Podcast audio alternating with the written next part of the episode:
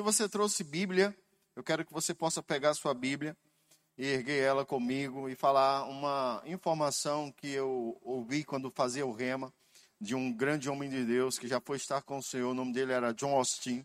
Ele um dia pegou sua Bíblia em um culto e aquilo virou algo que muitos cristãos hoje fazem no mundo todo.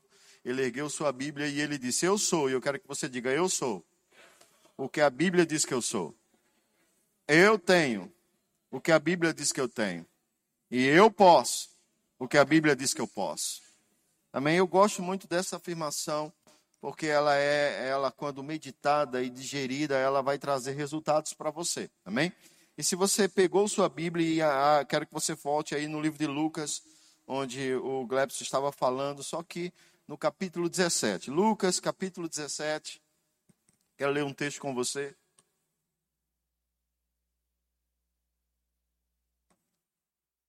Vou deixar só o meu pequeno nariz de fora aqui para ler, para não embaçar meu óculos, tá? Se incomode, não. A partir do versículo 1 diz assim: Disse Jesus aos seus discípulos: É inevitável que venha que venham escândalos, mas ai do homem pelo qual eles vêm. Melhor fora que lhe pendurasse ao pescoço uma pedra de moinho e fosse atirado no mar, do que fazer tropeçar um destes pequeninos. Aí, verso 3, ele diz assim: Acautelai-vos se teu irmão pecar contra ti. Repreende-o, se for e se arrepender, perdoa-lhe se por sete vezes no dia pecar contra ti, e sete vezes vier ter contigo, dizendo: Estou arrependido, perdoa-lhes. Então disseram os apóstolos: Senhor, aumenta-nos a fé. Veja que palavra dura. Hoje não vou falar sobre perdão e a importância do perdão, mas eu quero, eu acredito que você entende isso, a importância do perdão. Então, outro dia nós ministramos sobre isso. Mas eu quero que você consiga perceber o versículo 5. Então disseram os apóstolos: Senhor, aumenta-nos a fé. Quem aqui não queria que a sua fé fosse aumentada? Todos nós desejamos que a nossa fé cresça, sim ou não? E aí eles fizeram uma pergunta que muitos hoje continuam fazendo. Eles fizeram um, um, pedido a Jesus que muitos hoje, que muitos hoje continuam fazendo a Deus, pedindo a Deus que aumentem a sua fé, que a sua fé cresça. E essa é uma pergunta legítima? É, mas a resposta precisa ser compreendida por você. Amém? E vamos ver, porque Jesus dá a resposta aqui nesse texto. Jesus ele diz, verso 6: Respondeu-lhe Jesus: Se tiverdes fé como um grão, diga um grão. Eu gosto da versão que diz uma semente. Mas se você concorda que grão e semente pode ser a mesma coisa? Aleluia. Se você tiver algum biólogo aqui que possa me, me ajudar e eu tiver errado, no final você me avisa. Pastor, grão e semente não é a mesma coisa, não. Aí eu vou entender, mas também, enquanto não houver essa correção de um biólogo, eu vou considerar que grão e semente é a mesma coisa ele diz assim: Respondeu-lhe Jesus: Se tiverdes fé como um grão de mostarda, direi a este monte: Arranca-te e transplanta-te no mar, e ele vos obedecerá. Para para pensar, você chega para Jesus, não está falando na sua igreja, não está falando de outra, do, um melhor amigo seu, você está falando do Senhor Jesus. Você chega para ele e diz assim: aumente a minha fé. Aí ele diz: Olha, sabe o que você precisa entender? Que a sua fé é como um grão. As pessoas continuam voando, sabe por quê? Porque não entende como um grão funciona. Como é que um grão funciona? Você pega uma semente, coloca lá e diz: cresça, cresça, cresça, cresça, cresça, cresça, cresça, cresça. É isso? Ah, já sei. Você bota um grão lá e diz: Senhor faz ele crescer, Senhor faz ele crescer, Senhor faz ele crescer. É assim? Jesus estava dizendo que não adianta você pedir para Deus aumentar a sua fé. Porque a fé é como um grão. A fé é como uma semente. E uma semente ela precisa de coisas, de ambientes para que ela cresça. Quando você pede fé a Deus, Deus está dizendo: a semente que eu lhe dei, porque eu quero ler outro texto com você, é, vai lá para Romanos, carta de Paulo à igreja de Roma, Romanos capítulo 12. Hoje nós vamos ler Bíblia, diga amém. Você que está com o dedo enferrujado aí, travado, bota um pouco, um pouco de óleo nele hoje, que a gente vai passear na Bíblia, amém? Romanos capítulo 12, quem achou diz amém. Aleluia. No verso 3 do capítulo 12, o apóstolo Paulo diz assim: Porque pela graça que me foi dada, digo a cada um dentre vós que não pense de si mesmo além do que convém. Antes, pense com moderação, segundo a medida da fé que Deus repartiu a cada um há vários textos na Bíblia falando que Deus é justo. Não vou abrir eles com você agora. Mas há vários textos na Bíblia dizendo que Deus é justo. Eu te faço uma pergunta. Deus pode ser chamado de justo se ele desse mais fé a Sandra do que desse a Glebson? Só uma pessoa teve a coragem de balançar a cabeça que não. Porque vai que fala e está errado, né? Vou fazer a pergunta de novo. A Bíblia diz que Deus é justo. Você acha que um homem justo, uma pessoa justa, se ele dá mais a um do que a outro, ele está andando em justiça? Não. Porque ele tem que repartir igual. Ele tem que dar igual. Então, se eu cobro de. Se Deus cobra de Sandra que tenha um nível de fé, e ele deu a Sandra uma semente, e ele cobra de Glebson, que tem um nível de fé. E ele deu a, a, a Glebson quatro sementes. Ele não pode cobrar a Sandra, que tem o mesmo nível de fé que Glebson, porque ele deu mais a Glebson. E aí, como Deus não é injusto, ele é justo com relação a esse assunto da fé. Ele pegou uma medida de fé igual, e ele deu para o Glebson, e ele deu para Sandra, ele deu para o Renê, ele deu para o nosso irmão José, ele deu para o pastor Mark, ele deu para todos igual. Quando você aceitou Jesus, uma medida de fé igual foi repartida a cada um.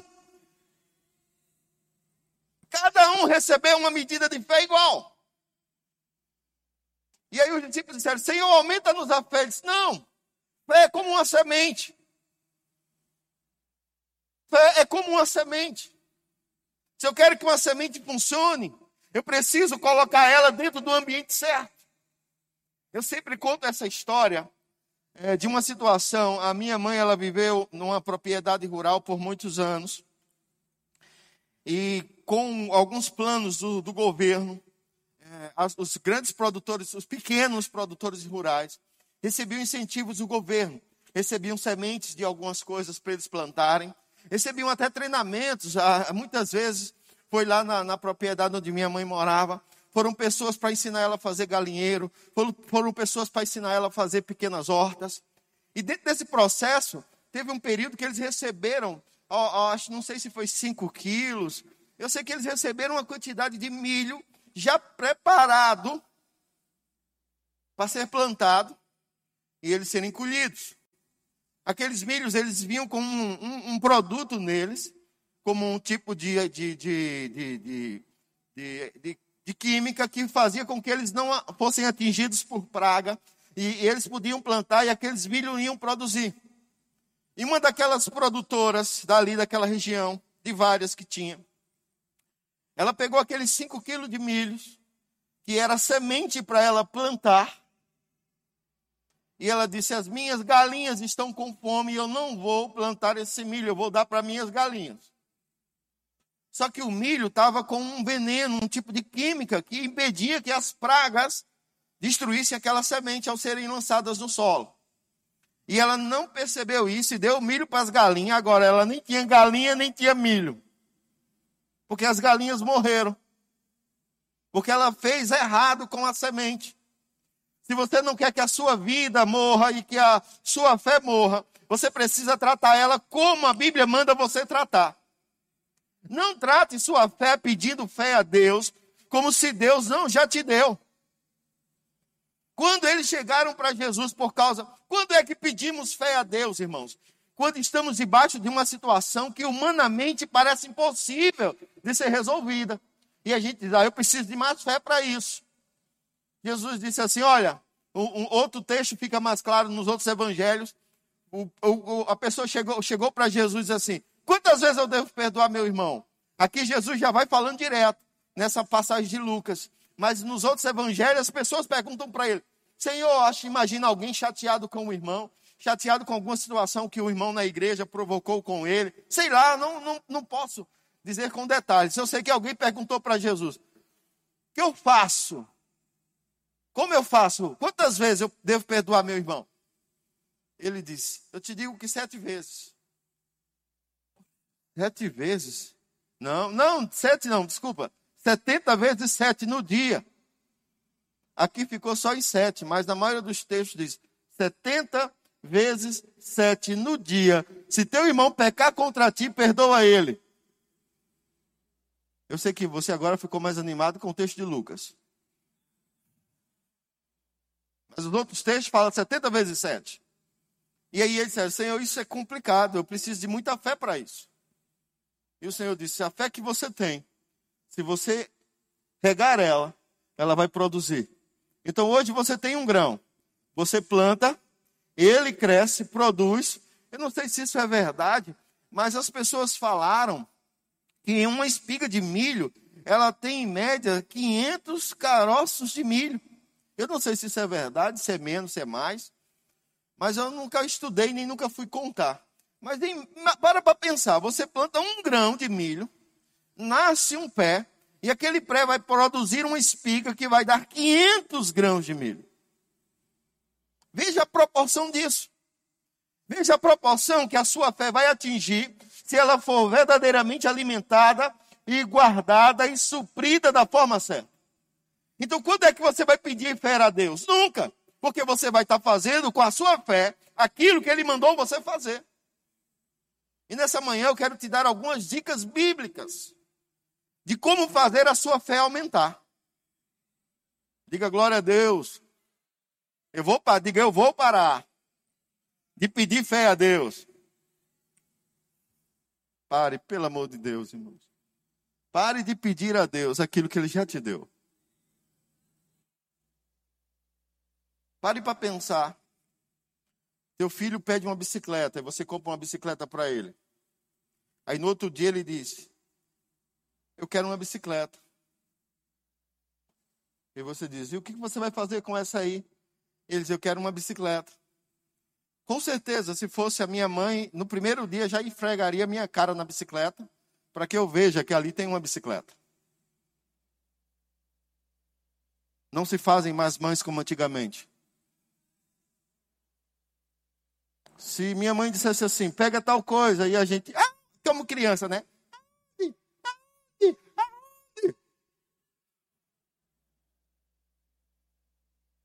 A gente fazia todo o esforço para achar, sabe por quê? Porque ela chegaria, ela pegaria no nosso cabelo, levaria a gente até o produto, esfregaria nossa cara em cima e dizia: Agora você está vendo? Não se faz mais mães como antigamente. Ore comigo, diga, Pai, que as mães sejam como as de antigamente. Aleluia. Eu não vi nenhum jovem falar isso. Então você não pode pedir a Deus aquilo que Ele já te deu. Você tem que aprender agora a trabalhar com aquilo que Ele te deu. E uma das coisas que vai fazer a tua fé aumentar se encontra lá em Romanos, capítulo 12. Olha, você está no capítulo 12, que maravilha. Romanos, capítulo 12, no verso 17. Desculpa, capítulo 10. Ah, capítulo 10. Então você está em Romano. Capítulo 10, no verso 17. Vamos ler um texto. Ele diz assim: Eu quero que vamos ler o contexto inteiro. A partir do 8. Diz assim: Porém, que se diz: a palavra está perto de ti, na tua boca, no teu coração. Esta é a palavra, a palavra da fé que pregamos. Verso 9: Se com a tua boca confessares Jesus como Senhor, e em teu coração creres que Deus o ressuscitou dos, dentre os mortos, serás salvo. Porque com o coração se crê para a justiça, e com a boca se confessa a respeito da salvação. Porquanto as Escrituras diz: todo aquele que nele crê não será confundido. Verso 12: Pois não há distinção entre judeu e grego. Um a vez que os mesmos é o Senhor de todos, rico para com todos os que o invocam. Porque todo aquele que nele crê, pois todo aquele que invocar o seu nome, o nome do Senhor, será salvo. Verso 14. Como, porém, invocarão aquele em quem não creram? E como crerão de quem nada ouviram? E como ouvirão se não há quem pregue? E como pregarão se não forem enviados? Como está escrito, conformosos são os pés do que anunciam coisas boas. Verso 16.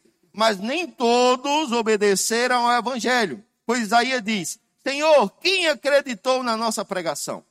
Verso 17, que é o que eu quero ler com você. Depois eu vou explicar tudo que lemos. E assim a fé vem, assim a fé vem pela pregação e a pregação pela palavra de Cristo. Eu gosto da versão que diz: assim a fé vem pelo ouvir e ouvir a palavra de Deus.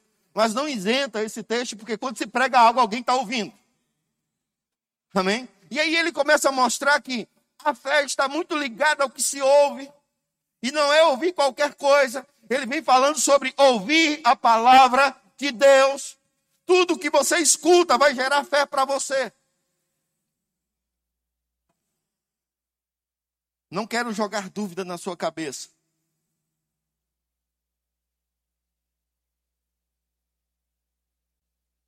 Mas quantos aqui acreditam que a terra é redonda? Eu pensei que tinha mais gente. De verdade, eu pensei que mais pessoas eh, eh, eh, acreditavam nisso. Eu, talvez você não entendeu, vou fazer a pergunta. Alô, som, testando. Um, dois, três, testando, funcionando. Quantos aqui acreditam que a Terra é redonda? Opa, obrigado. Quantos aqui já saíram da atmosfera da Terra e verificaram isso com os próprios olhos? Só há um dos nossos membros que estava no louvor que cometeu essa façanha. Isso é coisas, coisas antigas. Mas que sempre o Senhor nos faz lembrar. Você que é novo, um dia você entenderá. Mas irmãos, por que acreditamos que a terra é redonda? Porque alguém nos disse. Alguém nos mostrou uma foto que nem sabemos se de fato é real. Acreditamos porque alguém nos disse. Sua fé vai se basear no que você escuta. Em tudo que você escuta. Então Deus falou para mim e para você: a fé vai aumentar para você, ela vai crescer para você, a fé em Deus, quando você ouvir a palavra de Deus. Quando você ouvir a palavra de Deus, todos os dias, meditar nela, pensar nela, você vai começar a ter uma fé maior para resolver aquilo que você está pedindo a Deus fé para resolver. Você vai começar a meditar nas coisas que Deus diz a respeito de cada área para a sua vida. Pastor, meu problema é finanças, eu estou com muitas dívidas, eu estou endividado, eu estou até fugindo, estou em Sinop corrido. Ótimo, maravilha. Não tem problema onde você está. A questão é onde estão postos os seus olhos e os seus ouvidos. Se os seus olhos estiverem postos na palavra, se os seus ouvidos estiverem atentos à palavra, a fé é para resolver esse problema sobre finança, vai chegar a você. O que é fé? É certeza. Hebreus 11, 6, eu quero que você possa abrir lá. Vai lá para Hebreus capítulo 11, verso 6. Vamos ler um texto maravilhoso lá. Ele diz assim, ó. Hebreus 11, capítulo 11, verso 1. O 6 é, a gente vai ler depois. Ora, a fé é a certeza. A fé é a certeza. Certeza de quê? Daquilo que você espera. E a convicção do que você ainda não viu. Então, quando você meditar na palavra de Deus a respeito de algum assunto, quando você tiver com necessidade de algo, e você começar a meditar no que a palavra de Deus diz sobre aquilo, ouvir sobre aquilo, meditar sobre aquilo, ler sobre aquilo, vai gerar uma convicção dentro de você tão grande, mas tão grande, que mesmo que ainda não tenha se manifestado, você não vai se incomodar, porque você sabe que está pronto, você sabe que já foi feito. Por isso que o agricultor, não, no outro dia, ele não vai lá e arranca a semente para ver se, ele, se ela está brotando. Ele lança a semente.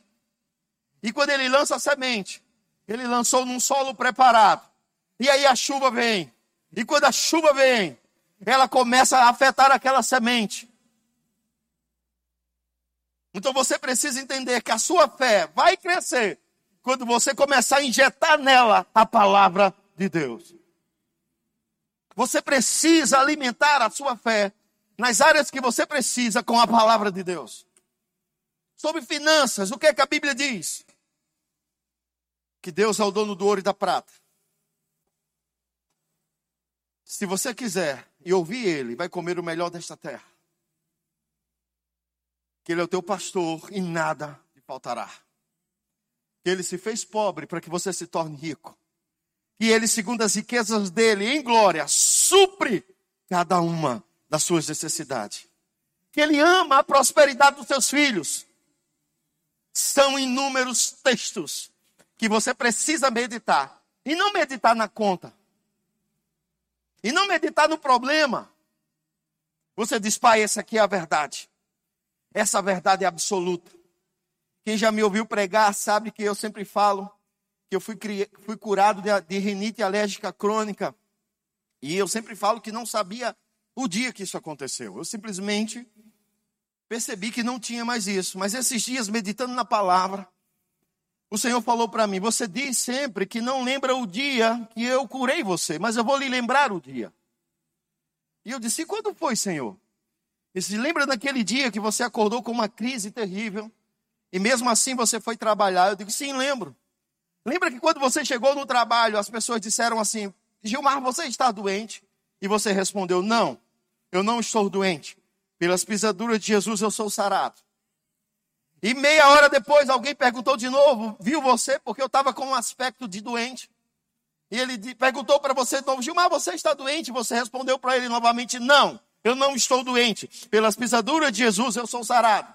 E aquela manhã inteira, várias pessoas no meu trabalho me questionaram se eu estava doente. E todas as vezes eu dizia, não, pelas pisaduras de Jesus eu sou sarado. Quando a minha mente, ali perto das 10 horas da manhã, quis titubear, eu fui no banheiro, olhei no espelho e disse para mim mesmo: Você é o que a Bíblia diz que você é. E ela disse que Jesus levou sobre si dores e enfermidades, e pelas suas pisaduras você é sarado.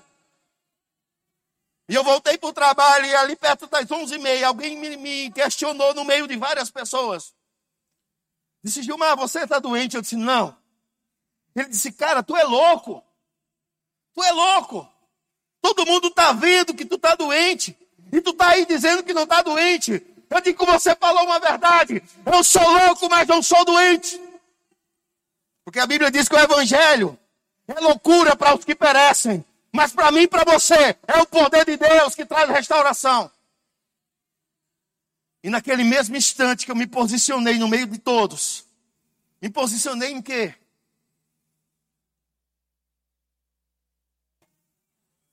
Me posicionei na palavra. Porque quem garante a nossa cura? O kit? Quem garante nossa cura? O oxigênio?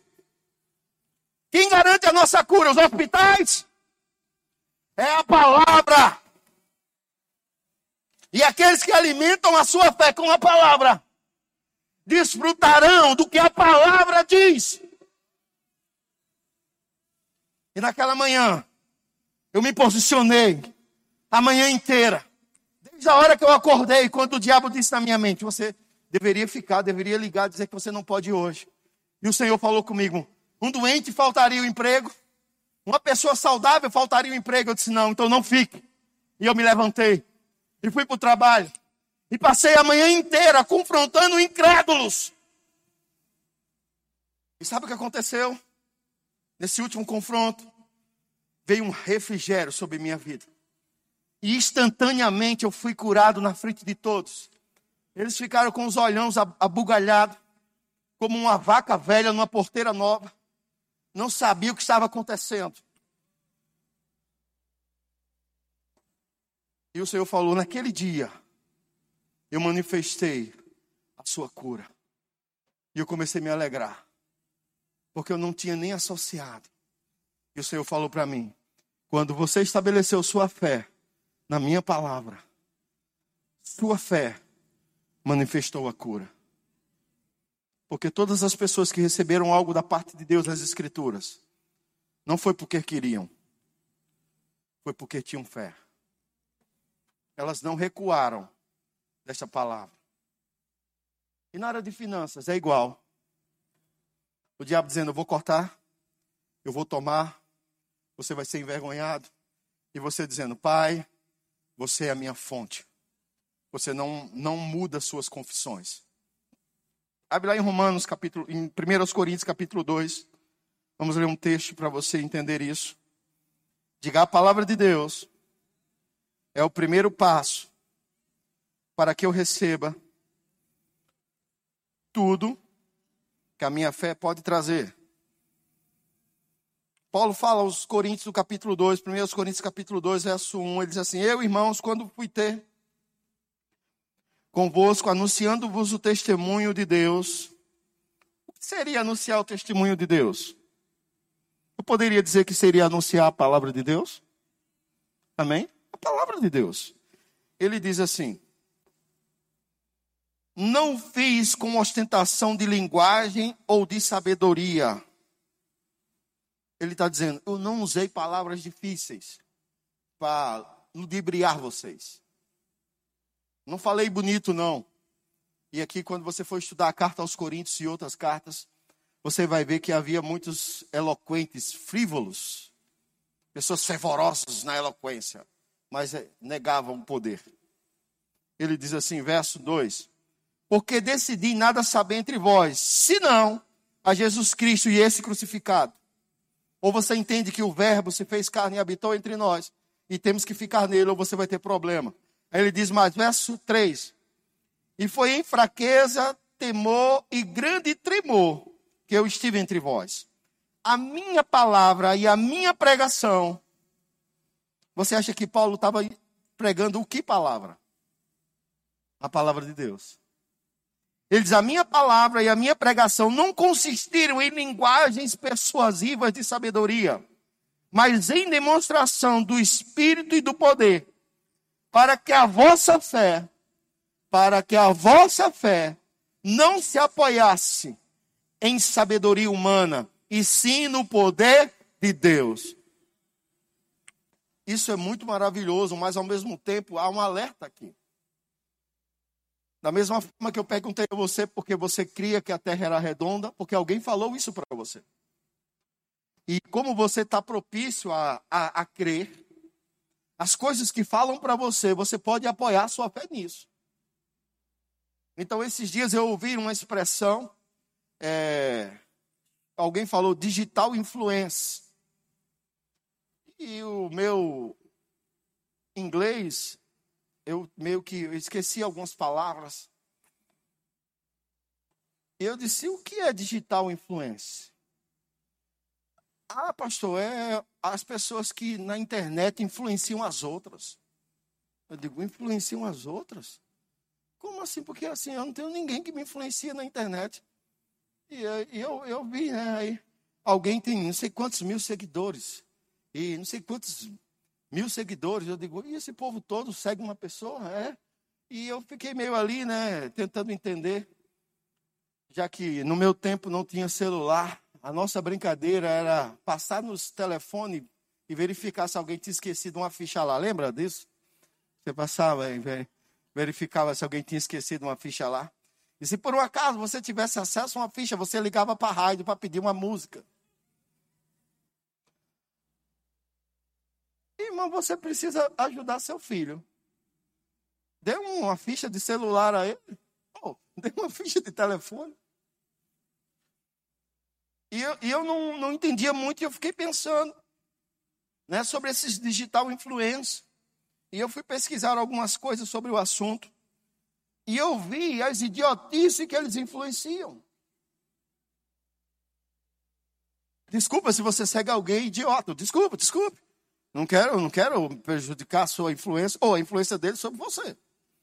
Eu só estou dizendo que a sua fé vai se apoiar nessas idiotices. E Deus não tem compromisso com isso. A Bíblia diz: Eu velo, o Senhor dizendo: Eu velo sobre a minha palavra. E aqueles que estão na minha palavra vão ver cumprir. E Paulo está dizendo: Olha, eu poderia ter ido até vocês com linguagem persuasiva, como digital influence. Mas eu não quis fazer isso. Para que a fé de vocês não se apoiasse nessas idiotices. Eu quero que a fé de vocês se apoie na genuína palavra de Deus. Então, meu irmão, se alguém quer dizer para você que você tem que se acordar às 5 da manhã e começar a dizer, eu sou isso, eu sou uma bênção, sou uma bênção, sou uma bênção, sou uma bênção, sou uma bênção, sou uma bênção, sou uma bênção, e ficar lá e pagar não sei quantos mil por um curso desse, faz, não tem problema não. Mas não deixa a tua fé se apoiar nessas idiotices. Deixa a tua fé se apoiar na palavra de Deus. Se você quer acordar às 5 horas da manhã, acorda. Mas para estar orando em línguas, louvando ao Senhor, agradecendo porque Ele é bom em todo o tempo e as suas misericórdias duram para sempre. E não para ficar com essas coisas persuasivas de sabedoria humana, que não te levam a lugar nenhum. E quando a tribulação vem, por isso que naufraga na fé. Por isso que quando vem uma tempestade, tem uma, uma emissora de TV bombardeando doença para tudo que é lado. Fica com medo, assustada. Por que está assustada? Porque a sua fé não está apoiada na palavra de Deus. Que diz: ainda que eu ande pelo vale da sombra da morte, não temerei mal algum. Praga nenhuma chegará à minha casa. O sol não me molesta de dia, nem a lua de noite. Verdades. Que se você quiser ter uma fé forte, tem que estar baseado nela. Quando um grande homem chamado Josué teve que assumir um homem mais influente ainda, que era Moisés. O Senhor chamou ele e disse: Eu quero que você seja forte. Quero que você seja corajoso.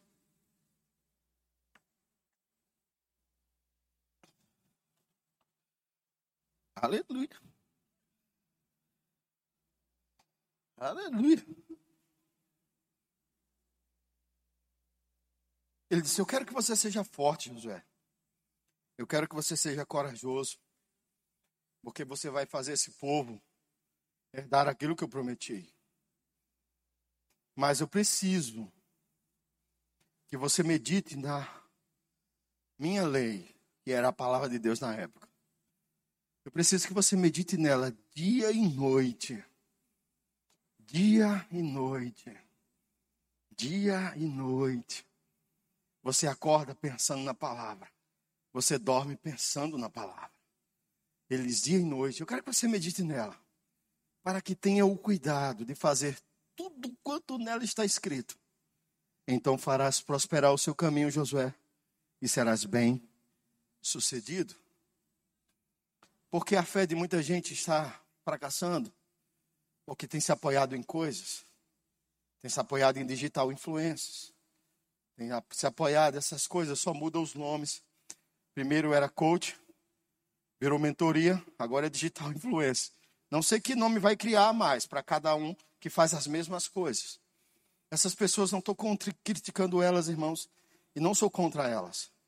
Mas todos que eu observo, por pouco, a não ser que seja eles tenham muita falta de sorte para comigo, porque toda vez que eu vou olhar qualquer material deles, eu nunca encontro a palavra de Deus genuína.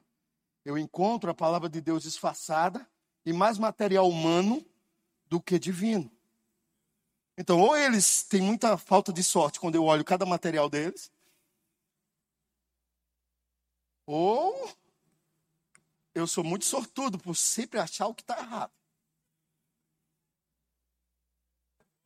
Porque o filtro da minha vida é a palavra de Deus. O filtro da minha vida não é o que minha mãe me ensinou. Que minha mãe me ensinou a esfregar a cara nas coisas erradas. E eu nunca fiz isso com meu filho. Mas eu disciplinei ele.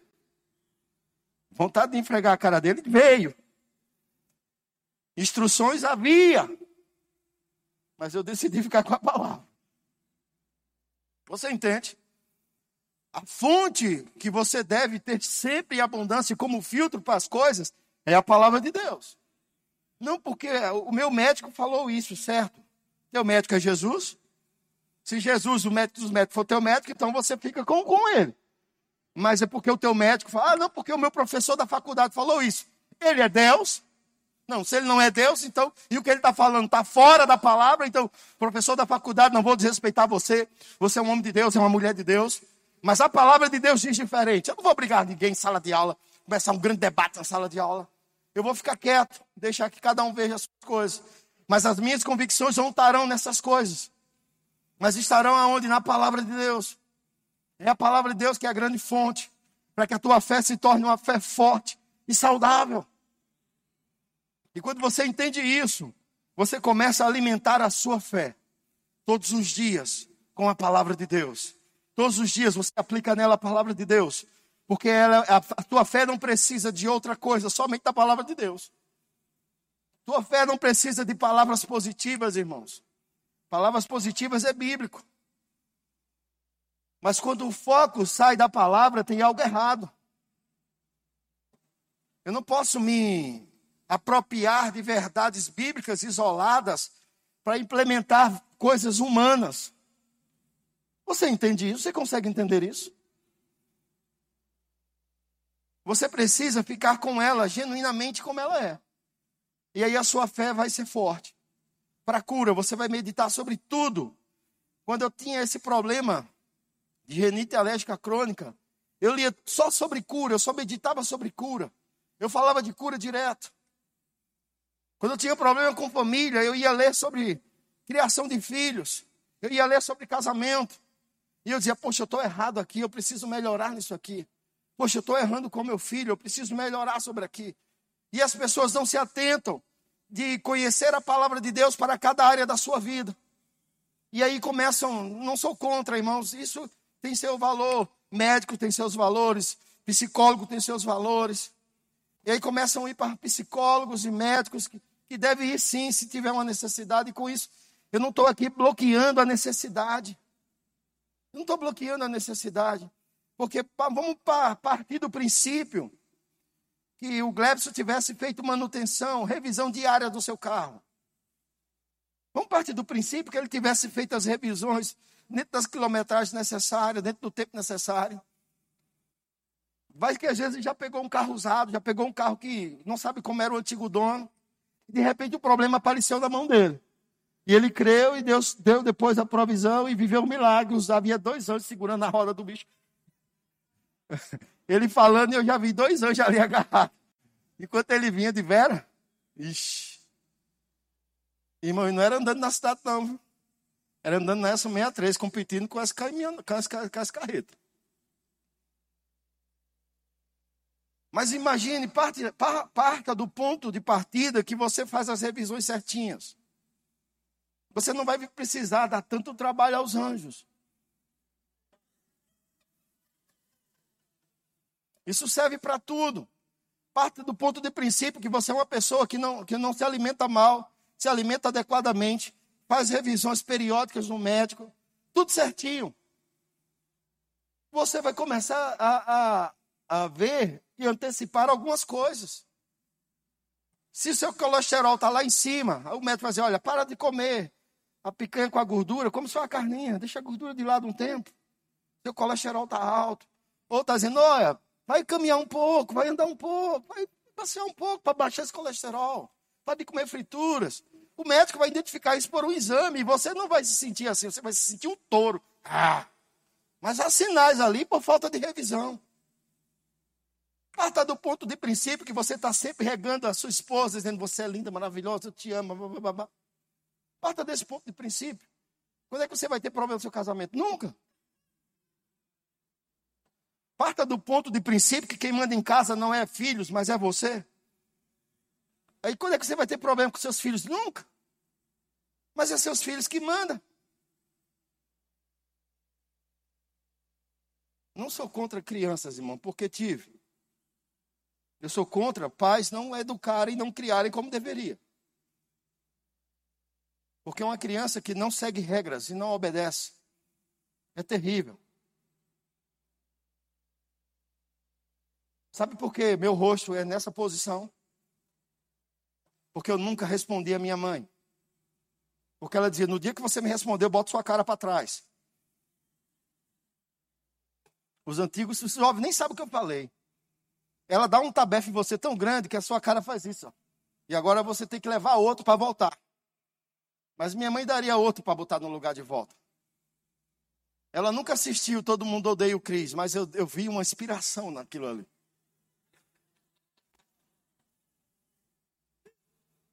Então, irmãos, as crianças estão mandando. As mulheres estão mandando. Você não vai. Não é assim, é mentira. Mentira, sou, sou mentiroso. Não fez todo mundo marido. É, tá tá... Você está mentindo? Não, foi assim a história. E a mulher faz isso. Irmão, se você faz isso, chega em casa diga, amor, você aumentou um pouco a história. Conta ela direito. Não eram 100, era só um. Mas você não precisa desmentir ele frente de todo mundo. Você entende porque estão tendo problema? Vamos voltar para o assunto da fé aqui. Aleluia. A minha fé ela precisa de algo para ela crescer. E ela não vai crescer com qualquer tipo de informação. Ela vai crescer na informação da palavra de Deus. E aí, quando você começar a andar em fé, a Bíblia vai dizer em Hebreus capítulo 11, verso 6, que aquele que se aproxima de Deus creia que Ele existe, que é presenteador daqueles que os buscam. Ele diz: sem fé, sem fé, é impossível agradar a Deus. Para para pensar, se coloca um pouco aí na posição de Deus. E você está dizendo algo para o teu filho: Filho, não faz isso. Filho, faz isso. Filho, vai por aqui. Filho, vai por ali. E ele começa a fazer tudo errado do que você ensinou a ele. Ele começa a fazer tudo errado. E ele vem questionar você. Você falou que ia dar certo, mas não deu certo. E você vai ver e viu que ele fez tudo errado. E ele começa a dizer para você: Você é um mentiroso. Você não cumpre sua palavra. Como você se sentiria? Mas você falou para ele como deveria ser feito, ele fez diferente. A mesma coisa é Deus. Quando você diz que a palavra não funciona, você anda nos seus conhecimentos, anda na, anda na sua sabedoria, anda no conhecimento humano e quer que a palavra funcione para você, não vai funcionar. A palavra vai funcionar se você andar na palavra. Se você andar no seu conhecimento, se vire com ele. Se você andar na sua sabedoria, se vire com ela. Mas não cobre a Deus os frutos da sabedoria dele e da palavra dele se você está andando na sua palavra e na sua sabedoria. Então Deus tem compromisso com a palavra dele. E a sua fé, a fé do tipo de Deus que opera em você, precisa da palavra de Deus para ela funcionar da forma certa. Então não peça mais Deus, não peça mais a Deus fé. Comece a ouvir a palavra dele, meditar na palavra dele e a sua fé vai crescer. Esse é o primeiro ponto.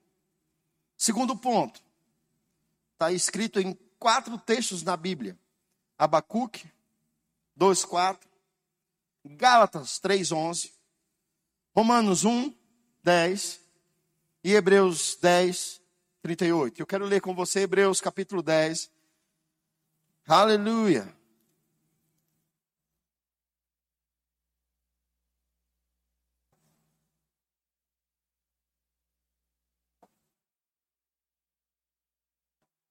Você achou Hebreus?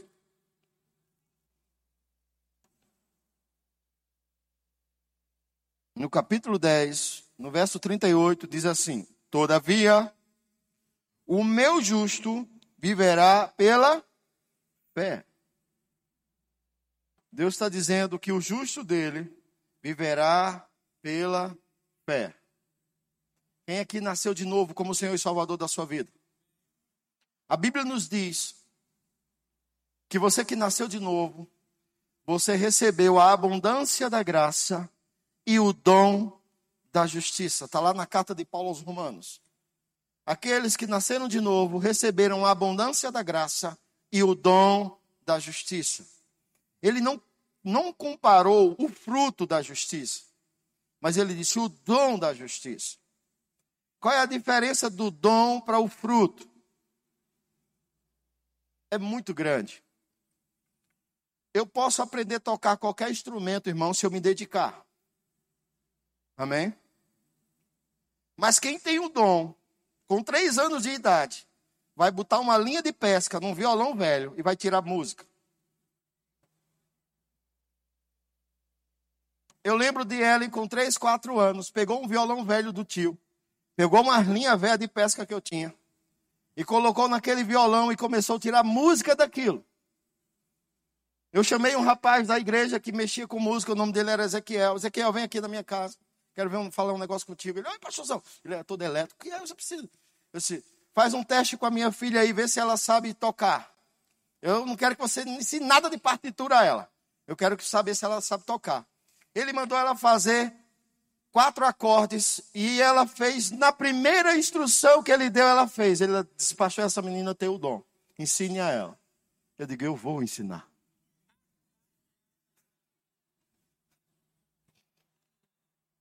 E aí a gente botou ela em escolas de música e teve dia que o professor disse: pai, não traga mais ela aqui. Eu não tenho mais o que ensinar a ela. É vergonha os outros meninos aqui. Vamos embora para casa, aprender em casa. Por quê? Qualquer pessoa pode aprender música, irmãos, qualquer pessoa pode trocar instrumento. Mas quem nasce com o dom é, é diferente. Então, qualquer pessoa pode praticar atos de justiça, pode andar em justiça. Mas quando você nasceu de novo, a justiça não veio para você como um fruto, ela veio para você como um dom, está dentro de você, é uma habilidade divina, porque a tua natureza muda. Você sai, é transformado de pecador para justo. Eu queria ter tempo para ensinar você hoje sobre justiça de Deus. Mas eu só vou falar para que você entenda. Nós, da Igreja Verbo da Vida, entendemos pelas Escrituras, não é apenas uma doutrina da nossa igreja. Nós entendemos pelas Escrituras que quando alguém nasce de novo, segundo as Coríntios 5,17, aquele que está em Cristo é nova criatura. E quando você nasce de novo, você é transportado do império das trevas para o reino do Filho do amor de Deus. E esse transporte, ele não é apenas uma coisa simbólica, é algo espiritual. E você muda, você nasce de novo, perde aquela natureza de pecador e recebe de volta o que Adão perdeu no Éden, justiça de Deus começa a operar em você. Você se torna filho. Filho. João disse, na primeira carta, na, na, no primeiro evangelho, no capítulo 1, verso 12, ele diz: Mas todos quantos o receberam, deu-lhes o poder de serem feitos filhos de Deus. Isso é tão sério que o próprio Espírito de Deus vem habitar em você. Você recebe uma porção da natureza divina agora em você. A natureza dele passa a habitar junto com você. Você tem o Espírito Santo agora habitando dentro de você. Aí Paulo escrevendo aos Romanos, ele diz: o próprio Espírito testifica com o nosso Espírito que somos filhos de Deus. Quando eu nasci de novo, eu não tinha entendimento nenhum da palavra, mas uma convicção a, a, se apossou do meu coração que eu era filho, que eu era filho, eu era filho. Eu não sabia explicar, eu não tinha nenhum texto ainda. Eu não conhecia nada da Bíblia ainda, mas havia uma alegria dentro de mim, porque eu sabia que eu era filho de Deus. Eu sabia que aquele momento em diante se a morte chegasse ao meu corpo, o meu espírito era levado ao paraíso e eu ia viver eternamente com o Senhor. Mas eu comecei a descobrir que o diabo não podia me tocar, sabe por quê? Porque eu tinha um plano e um projeto de Deus para cumprir na terra. Enquanto eu não cumprir isso, o diabo não vai poder tocar na minha vida. Tentativas não faltaram para ele. Mas graças a Deus pela vida de Deus em mim e em você. Então nós entendemos isso. Por isso que não nos chamamos de pecadores. Oh, pastor, eu sou um pecadorzinho miserável. Quando você pensa assim, isso atrapalha a tua vida de fé. Porque a Bíblia não diz que pecador anda na fé, diz que justo anda na fé. Como é um pecador entrando num ambiente de santidade. Cabeça baixa, todo desconfiado. Como é um justo, entra erguido, não por sua própria justiça, mas porque tem o dom operando nele. Não se ache santo e justo porque você é melhor que alguém. Não tem a ver com obras, para que ninguém se glorie nela. Paulo escrevendo aos Efésios, ele diz: Olha, é pela graça, sois salvo. Isso não vem de vós, é dom de Deus. Não vem de obra para que ninguém se glorie. Não importa o quanto você ajude pessoas, não importa o quanto você dê cesta básica, não importa o quanto você ore por pessoas, nada disso te torna mais justo do que o ato de Jesus da cruz por você. Só que a Bíblia diz que aquele que é justo anda em justiça. Se você diz que é justo e anda em pecado, vai confundir o mundo. O mundo não vai conseguir ver Cristo em você. Porque você diz que é justo, mas anda pecando. Mas Jesus falou que no primeiro texto que nós lemos, essas coisas são inevitáveis. Então não vou me preocupar com pessoas que têm a vida de justiça e andam errado, não. Eu vou querer andar certo. Então quando você entende que você é justo, não porque você foi bonzinho, oh, isso é natural da gente, irmãos. Eu tenho uma música de um grande homem de Deus, Céu Fernandes. Eu gosto muito, ele, ele canta reggae, cristão. E ele tem uma música que ele fala sobre nós não mandarmos em um nível de meritocracia. O que é isso? É você andar nos seus méritos. Você acha que tem acesso porque você fez alguma coisa. Não, você tem acesso porque ele te liberou por meio dele o acesso. Aí eu paguei, pagou nada, quem pagou foi ele. Entra de graça aí, é teu. Eu gosto de uma história que eu ouvi do Fernando Leal esses dias, já tinha ouvido antes. Ele disse que um homem comprou uma passagem de navio para um lugar que ele precisava ir. E eram cinco dias de viagem naquele navio. E ele estava eh, no limite do dinheiro dele, ele só teve dinheiro para comprar a passagem. E aí ele foi para o navio e ele se encheu de pão, se encheu de mortadela. E ele foi para aquele navio, e ele passou, passava pela os corredores, ele via as pessoas nos restaurantes comendo, e ele ia para o seu dormitório e comia seu pãozinho com mortadela. E no último dia ele conseguiu passar perto do comandante do navio. E o comandante chamou ele e disse: Meu querido, como é que você está? Tudo bem? É, eu queria saber se a gente fez alguma coisa contra o senhor, se a gente, de alguma forma, alguém da tripulação disse algo que o senhor não gostou se a viagem está boa para o senhor, porque o senhor não apareceu no restaurante em tempo algum para comer, o senhor não apareceu em nenhum dos eventos, o senhor não desfrutou de nada que o navio tem para o senhor. E ele disse assim: é porque eu não tinha dinheiro.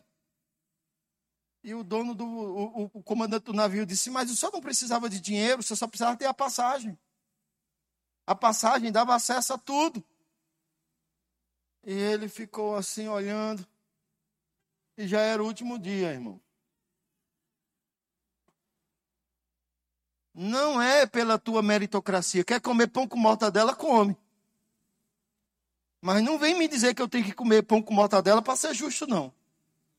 A Bíblia me ensina que se eu ouvir o Senhor e obedecer a Ele, eu vou comer o melhor desta terra. Não estou desmerecendo o pão com mortadela, é uma delícia. É bom. Pode me chamar que eu vou.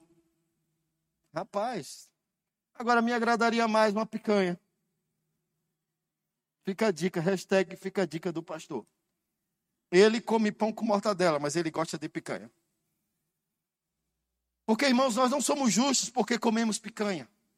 Somos justos porque Ele fez a nossa vida ser justa diante dele. Isso é um grande empecilho ao teu crescimento na fé.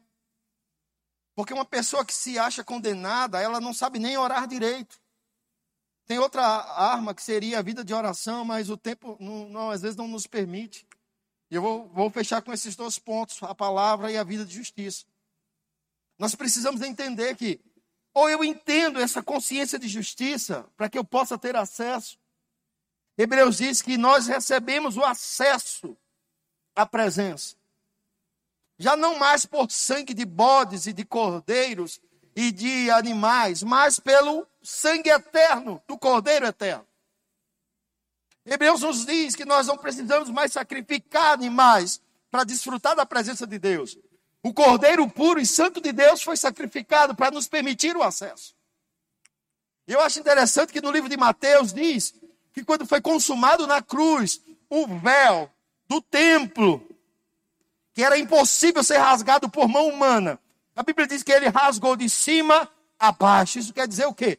O véu que separava o homem de Deus, agora não separa mais. Tem até um hino que canta isso. O véu que separava agora não separa mais. Então, quando você nasceu de novo, sua vida mudou, a vida de pecador foi embora, e a vida de natureza divina, justa, santa entrou. E agora você tem acesso à vida de Deus. E sabe qual é o problema?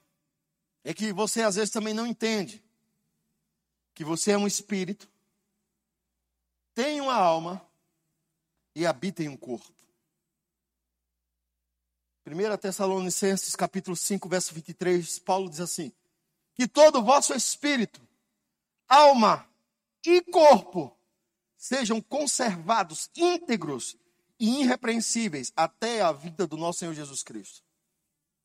Paulo falou em vários textos, Romanos, Coríntios, a importância da renovação da mente. O que é a mente? A mente é o grande computador que você tem. É o lugar onde todas as informações são armazenadas. É onde você consegue distribuir para todos os segmentos, tanto para o espírito como para o corpo, tudo que precisa ser é, distribuído. Imagina aí, você tem uma mente onde a tua família ensinou você a vida inteira que você não pode, que você é miserável, que você é isso, que você é aquilo, que você é isso, que você é aquilo. E de repente você entra agora em um novo ambiente, onde Deus está dizendo que você pode, que você tem e que você é. É estranho isso no início para você, irmão. Minha mãe nos treinou a dizer não para as coisas que nos ofereciam. Minha mãe era doméstica por muitos anos. E ela às vezes nos levava para casa das pessoas que ela trabalhava. E a gente ficava olhando aquela piscina azul. E ficava, ela dizia, sai daí. E a gente saía de perto. O patrão chegava às vezes e pegava uma fruta na fruteira e oferecia para a gente. E aí eu olhava para a mãe, se ela fizesse assim, a gente recebia. Se ela balançasse a cabeça, não. E ela nos treinou a dizer não. E eu lembro disso uma vez em uma cidade, pastoreando. Uma pessoa chegou para mim e disse assim: O senhor quer isso? Eu, não. Ele foi embora. Eu, mas eu queria. Eu disse, mas por que eu disse não? O senhor disse: Você é treinado. E você tem não tem desfrutado do melhor da terra. Porque você não tem dito sim para a minha palavra. No treinamento automático. Estava na mente. Eu digo, agora eu vou renovar minha mente. Eu comecei a renovar minha mente com a palavra de Deus. E tirar aquela anos e anos de cultura familiar, tirei da minha mente. Tuf. Quando isso saiu da minha mente, minha casa mudou. Porque quando você tem a mente travada, você quer comprar coisa em loja de móvel velho. Nada contra, nada contra. Nada contra. Mas por que não ir na loja de novo logo?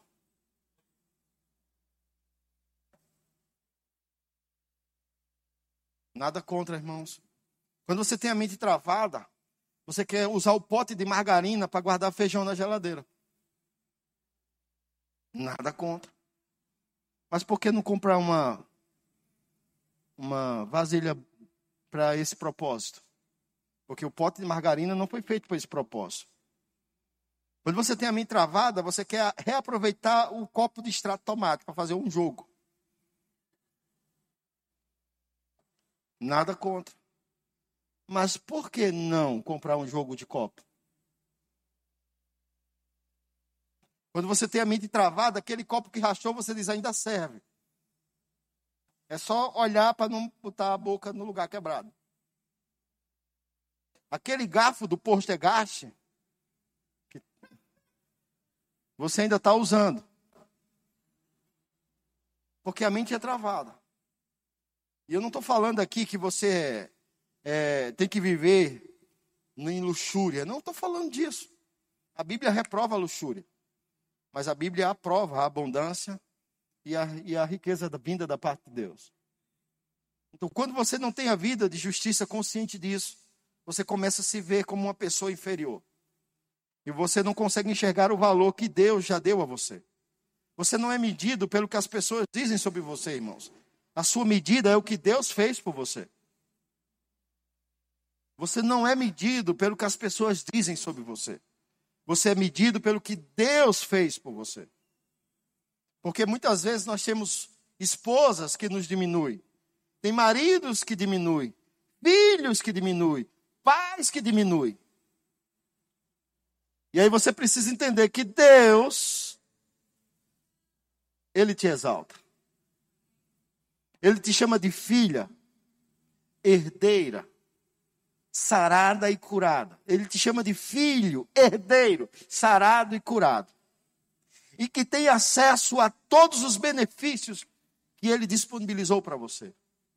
Então você precisa renovar a sua mente e começar a se ver como filho. Eu só mudei co algumas coisas na minha vida quando eu comecei a me ver como Deus me via. Enquanto eu me via como aquele homem pobre, morando no quintal da sogra, eu não tinha nada. Mas quando eu comecei a me ver como Deus diz, Deus disse: você pode ter uma casa, você pode ter carro. Enquanto eu andava a pé com Célia, com os meninos para vir para a igreja, andando quatro quilômetros para ir, quatro quilômetros para voltar, oito quilômetros eu andava a pé, não para chegar na igreja, para pegar o ônibus para vir para a igreja. E hoje eu vejo pessoas botando todo tipo de empecilhos e dificuldades para vir à igreja. Não estou dizendo nesse período de pandemia, irmãos, que eu não estou na igreja nesse período de pandemia. Eu sou pastor há mais de 17 anos. E acompanho o ciclo de vida das pessoas a esse tempo todo. E tem duas coisas que o, o, o, o corpo de Cristo precisa entender. Primeiro é alimentar a sua fé com a palavra. E segundo, é entender a sua vida de justiça para que a sua fé seja operante de uma forma eficaz. Porque quando você entende isso, acabou. Entender vida de justiça, eu vou dar alguns exemplos para você entender. É como você entrar na casa que é sua. Se alguém diz, ei, não entra aí não, você diz, você está louco? Essa casa é minha. Não é não. Você diz, eu tenho os documentos. Eu tenho um comprovante de, de, de pagamento. É minha. Não, houve um engano. Ah, quero ver alguém confundir você e você dizer, ah, é, então se houve um engano, tome a chave, me perdoe, eu estava entrando na casa errada. Você vai fazer isso? Para, para no hospital. Chega ali para a Adriana, a esposa do Felipe, e diz assim: Adriana, houve um problema. Essa menina não é sua. Vou precisar levar ela porque houve um engano. Você não teve uma criança, aquela barriga grande foi só um sentimento mental que você tinha, foi uma coisa da sua cabeça. Não foi, não é sua. Eu quero ver se ela vai dizer: "Ah, tá bem. Tá leve, meu, mesmo que esteja chorando, precisando trocar a fralda. Se a pessoa não vir se oferecendo para trocar a fralda e ninar, não leva ela vai brigar, irmão. Ela não, qualquer mãe, qualquer pai vai brigar. Vai ser uma confusão, como diz lá na minha terra, tão da moléstia. Por que você age assim? Porque você sabe que aquela criança foi gerada de você.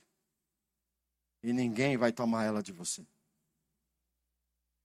quando você entende a justiça de Deus em você, nada que o diabo diga, nada que o diabo te acuse, nada que ele te condene, vai funcionar.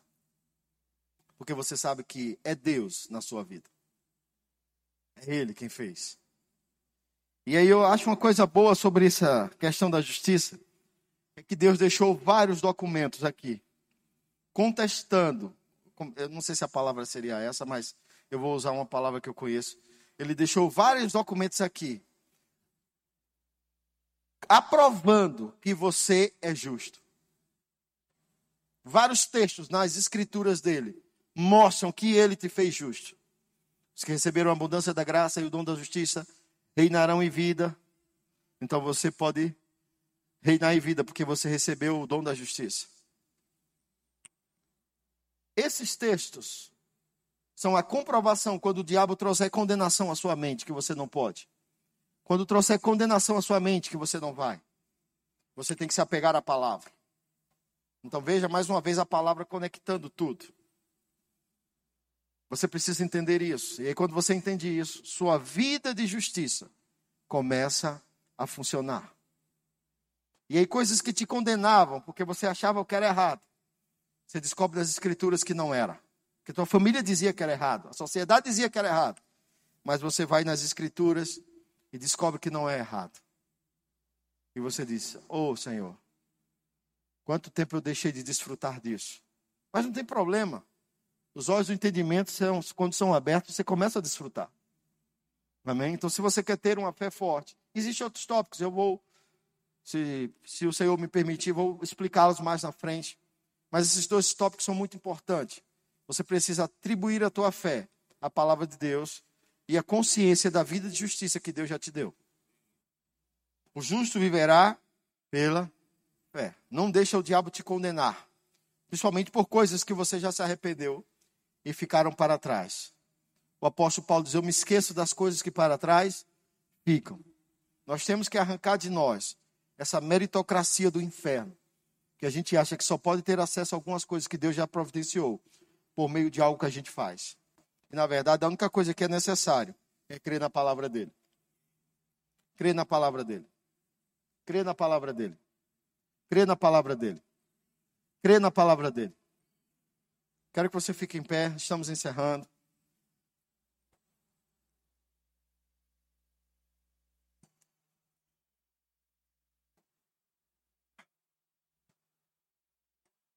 Sabe, irmãos, crer na palavra de Deus verdadeiramente é o que você precisa.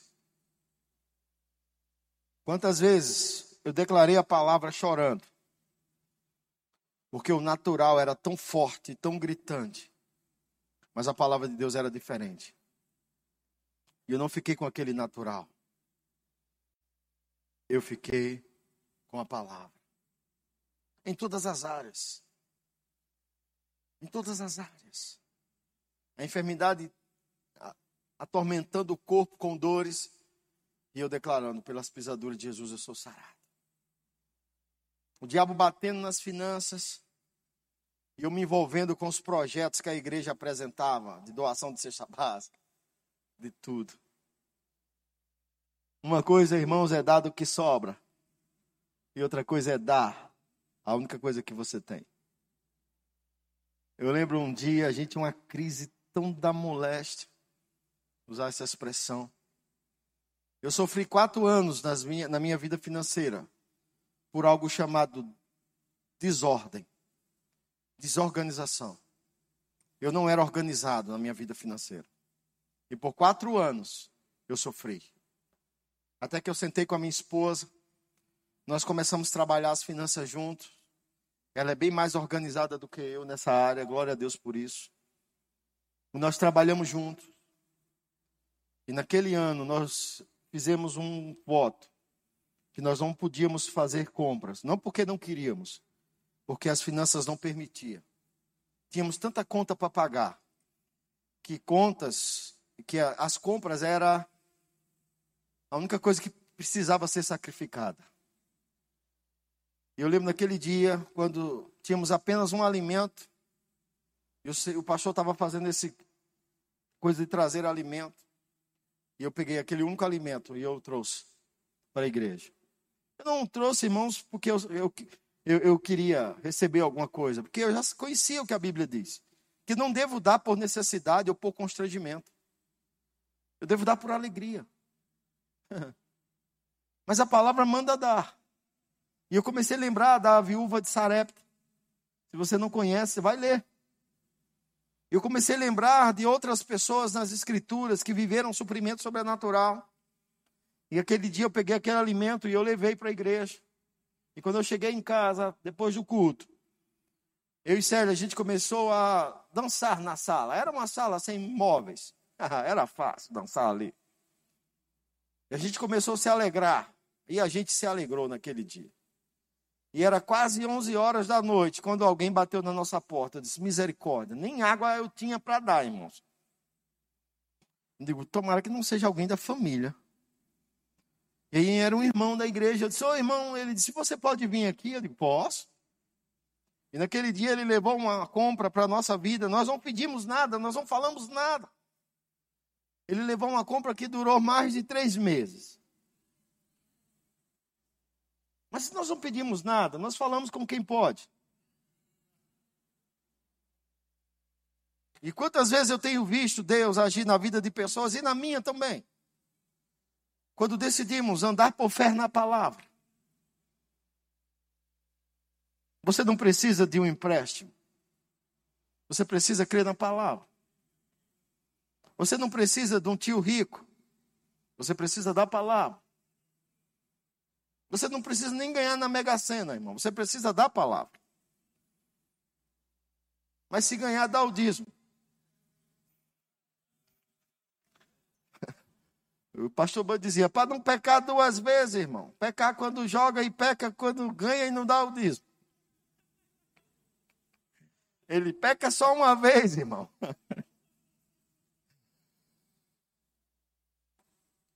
Não importa, amados. Nós precisamos estar fundamentados aqui, estarmos conscientes da vida de Deus. Quando eu me afasto de Deus, alguém diz: Deus se afastou de mim. Não. Se Deus não muda, onde é que ele está? Aqui. E você começa a se afastar. É Deus que está mudando? É Deus que está mudando, irmãos? Deus não muda. Então, se ele não muda, ele não vai se afastar de você. Ele diz: Eu nunca te abandonarei. Nunca te deixarei. Ainda que a mãe que amamenta esqueça do filho, eu não vou me esquecer de você. Mas aí você precisa começar a caminhar para a presença. Consciente desta vida que Ele te deu. E aí você vai ter uma fé forte. E aí o mundo não vai poder roubar a tua fé. O diabo não vai poder roubar a tua fé, porque ela não está fundamentada nem no mundo, nem na sabedoria humana. Ela está fundamentada na palavra de Deus. E aí eu gosto do, do que o irmão Reiga fala. Ele diz: podem levar tudo, mas se deixarem a minha Bíblia, eu trago tudo de volta. Ele sabia, irmãos, o precioso valor dessas escrituras. Amém?